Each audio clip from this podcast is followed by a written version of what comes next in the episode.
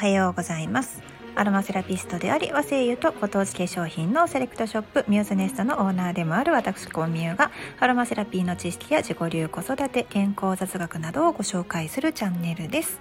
はい今日のテーマはグラレコやってみたということなんですけれども皆さんグラレコってご存知ですか？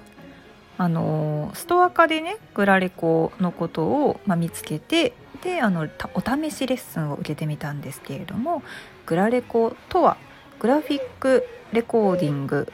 の略ですね。エアーズを使って、えー、まあ、記録を取るというようなものです。わかりますかね？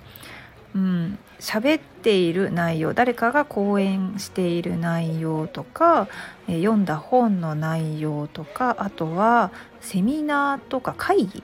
の内容を初期的な感じで要約してこう分かりやすくエアーズを使いながらまとめていくっていうものなんですよね。うん、なのでこれをあの受けたのかっていう話なんですけれども私もともと絵を描くのは好きなんですよ。うん、漫画家になりたかったぐらいなんですね。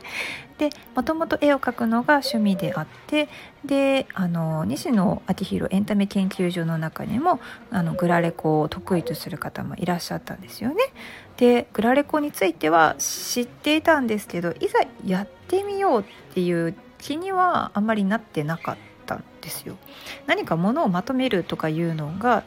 苦手な方なんですよ。頭がねあのいつもしっちゃかめっちゃかになっていてでこういう話をしていてもこうポンポンポンポン話題が飛んでいってしまういわゆる ADHD タイプの脳を持ってるんですよね。だから要約するっていうのすごい苦手なんですよ。あの大阪人って喋ってたら絶対最後にねこうオチをつけないとダメとかいうねこう言われるんですけれどもいやいや最後までオチ計算して喋られへんでって思うんですよね。でその芸人さんはだからほんまにすごいと思うんですよ。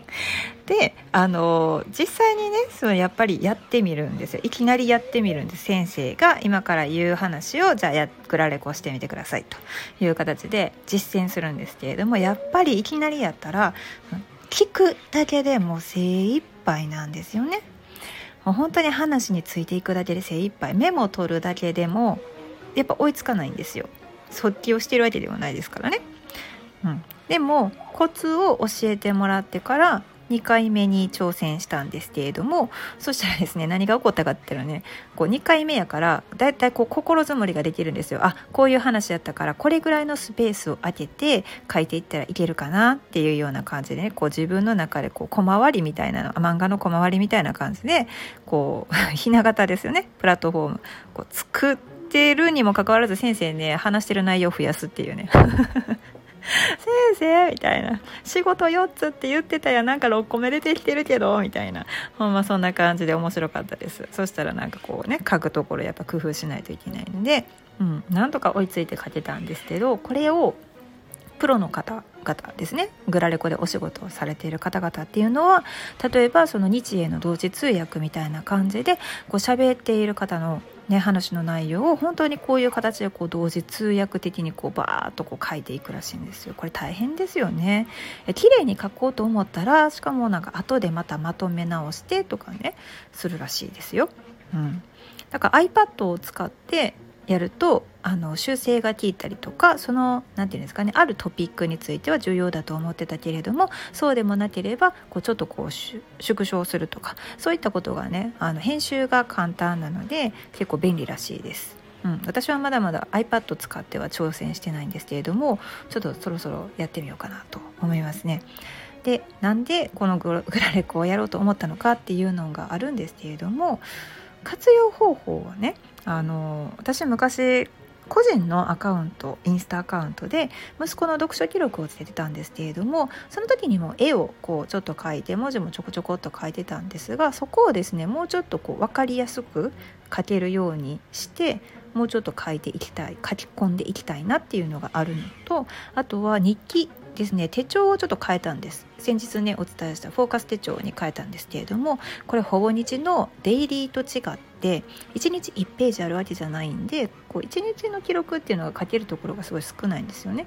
じゃあ日記どうするのっていうところなんですがそれをこう1日のハイライトを端的に表すようなイラストと言葉っていうのを書けたらいいかなっていうのもあってであとは小学校、ね、1年生の息子って「今日学校どうだった?」とか言ってもこうなんか話してたらよくわからん話になってたりとかするんですよね。ええで誰々君がこうしたの？って言ったら「うん違う、えーと、誰々君が」って言ってこうなんか違う人の話が出てきたりとかするんですよね。誰やねんみたいな「えちょっと待って先出てきてない」みたいなそういうこう七里面接な感じなんですけれどもそれをねまとめてこうやって書いて説明してあげたらあの小学校1年生ってやっぱ視覚情報がすごく入ってくると方だと思うんですけれども